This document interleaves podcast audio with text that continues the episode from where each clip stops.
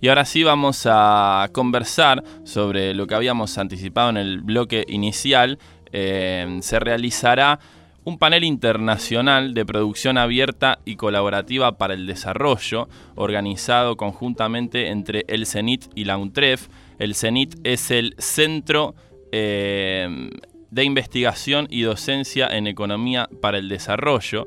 Eh, lo tenemos en línea a Mariano Fresoli, quien va a coordinar esta actividad. Eh, me corrijo, el CENIT es el Centro de Investigación para la Transformación. Está Mariano en línea, te saludamos Mariano, ¿cómo andás? Hola Pedro, ¿qué tal? ¿Cómo estás? Todo bien, por suerte. Aquí estamos eh, indagando un poco, ¿no es cierto?, en lo que va a ser el, panel que se va a realizar esta semana, el día jueves 27 de abril a las 17.30.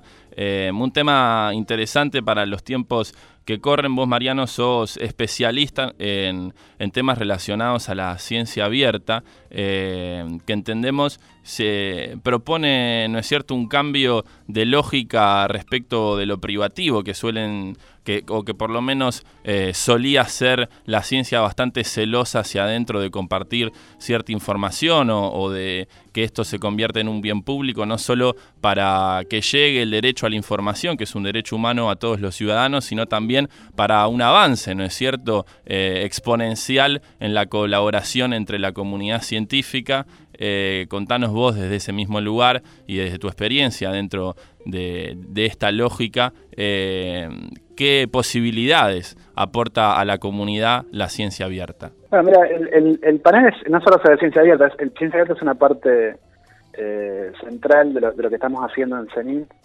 pero también eh, incluye otra, otras cosas. La idea es empezar a pensar desde las prácticas abiertas y colaborativas, que incluye la ciencia abierta, pero también el software libre, el hardware libre, eh, la idea de datos abiertos, de gobierno abierto, bueno, recursos educativos abiertos. Hay, hay, hay una plétora de, de, prácticas y sobre todo de mucha experimentación con, con, formas eh, de producción abierta y colaborativa.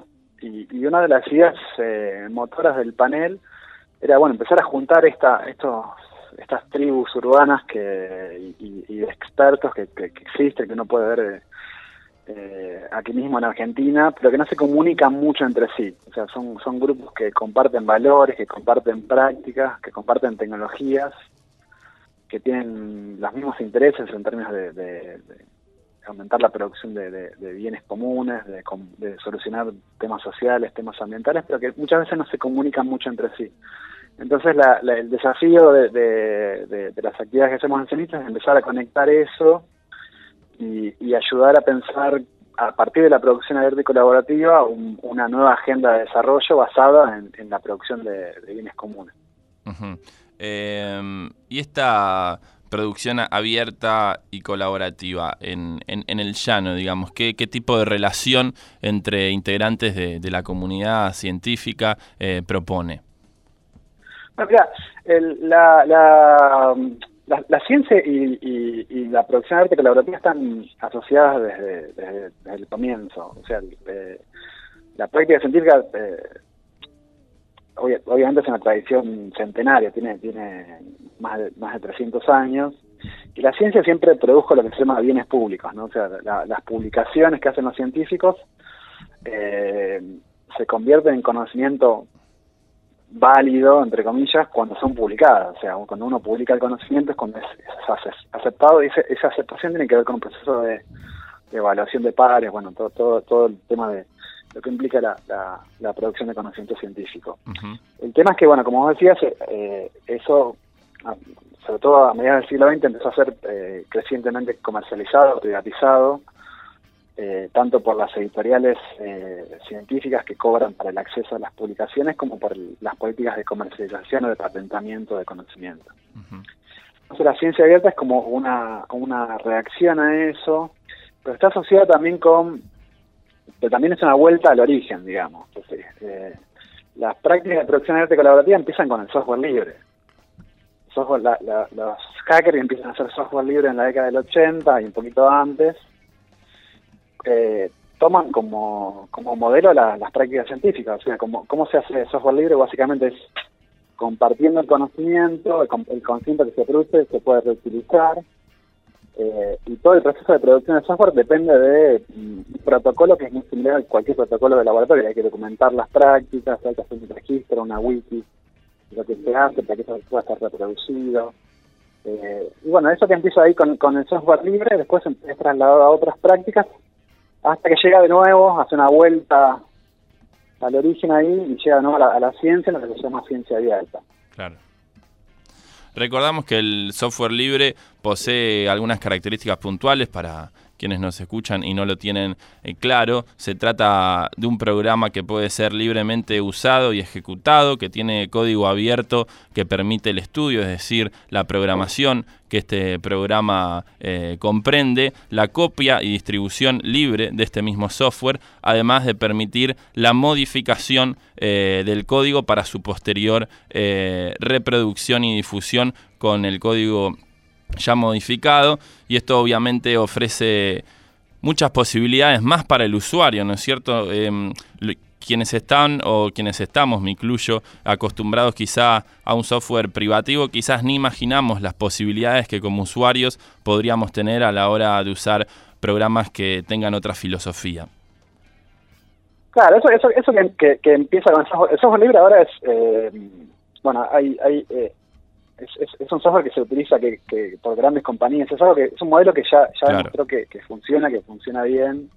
O sea, todos los servers del mundo usan usan Linux o usan alguna variante de Linux eh, eh, y cosas, hay un montón de programas eh, que usamos diariamente que están relacionados con, software libre y, cada vez más en investigación científica. O sea, por ejemplo, cuando uno habla de estadística, que el software R, por ejemplo, cada vez se usa, se usa se más porque no hay que pagarlo, pero aparte porque se puede se puede eh, adaptar a, los distintos usos que uno requiere, se puede customizar. Em, algunos de los eh, exponentes que va a haber en el panel internacional de producción abierta y colaborativa para el desarrollo tienen que ver más con, un perfil académico y otros con, con, una experiencia en concreto. ¿Podrías quizá tirarnos algunas puntas de los que vamos a encontrarnos en el panel? Sí, bueno, la idea era justamente tratar de, mostrar la diversidad de, lo que es, eh, consideramos que es la producción abierta y colaborativa. Va a estar, en el panel va a estar eh, Antonio Lafuente, que Antonio es, es, físico y es, eh, investigador en, el campo de ciencia, tecnología y sociedad, pero también es, director del laboratorio del PRO Común en el Media Lab del Prado. Y Antonio en los últimos años estuvo muy vinculado con, con las prácticas de laboratorios ciudadanos, que son laboratorios de experimentación con con tecnologías, pero también con, con más de colaboración abierta, con bienes comunes. Eh, después va a estar Adrian Smith, que es un, es un viejo amigo, Adrian es investigador de la Universidad de Sussex, eh, es ingeniero de formación y trabaja con él trabajamos mucho tiempo sobre estudio de movimientos de innovación de base, sobre, sobre prácticas de innovación por fuera de las empresas o de las, de las universidades, o sea, innovación por parte de movimientos sociales o ONGs eh, iba a hablar sobre sobre sobre espacios makers, sobre, sobre la de fabricación digital. Que los espacios makers tienen que ver con, eh, digamos, esos espacios que se garantizan para trabajar colectivamente bajo la lógica, como decís vos, de la colaboración y no la competitividad, ¿no es cierto? Sí, espacios makers, hay, hay, eh, hay una diversidad de cosas ahí. Eh, en general sí, son, son espacios bastante abiertos, donde se, lo más interesante es que se mezcla gente de distintos ámbitos, hay artistas, hay ingenieros, hay diseñadores, y esa, esa diversidad de gente y, la, y la, el tema que la colaboración sea abierta ahí permite eh, prototipar tecnología o, diseñar tecnología de manera mucho más eh, flexible y, también más rápida, es como son laboratorios de, experimentación con tecnología básicamente. Bien. Entonces, eh, te, sigo comentando Por favor. quién sigue en el panel. Después va a estar Erin, Erin McKiernan, que Erin está trabajando en, la Universidad de en la UNAM en México. Eh, y ella eh, es, una científica eh, que trabaja en, biofísica, trabaja con, células neurotransmisoras, pero también es una activista de la ciencia abierta y, está muy interesada en, en, investigar y demostrar cómo la ciencia abierta permite que los científicos ganen visibilidad, ganen eh, puedan aumentar su producción, puedan resolver problemas de manera más, más eficiente. Y, por último va a estar Jessica eh, que Jessica es parte de un colectivo que se llama Altermundi, que, está, que tiene su base en Córdoba y ellos hacen redes de Wi-Fi libre, o sea, hacen, eh, consiguen armar redes para que las, algunos pequeños poblados en Córdoba y en otras ciudades del país que no tienen acceso a, Internet se organicen entre sí y pueden eh, establecer sus propias redes para, para tener Internet. Bien, Mariano, queda hecha la invitación entonces al panel internacional de producción abierta y colaborativa para el desarrollo que vas a estar coordinando vos y es el jueves a las, 20, eh, a las 17.30, jueves 27 de abril, ¿no es cierto, Mariano? Sí, el jueves, eh, este jueves 27 eh, a las 17.30 ahí en el rectorado de la UNTRES en Juncal 1319. Muy bien. Bueno, Mariano, te agradecemos mucho el contacto.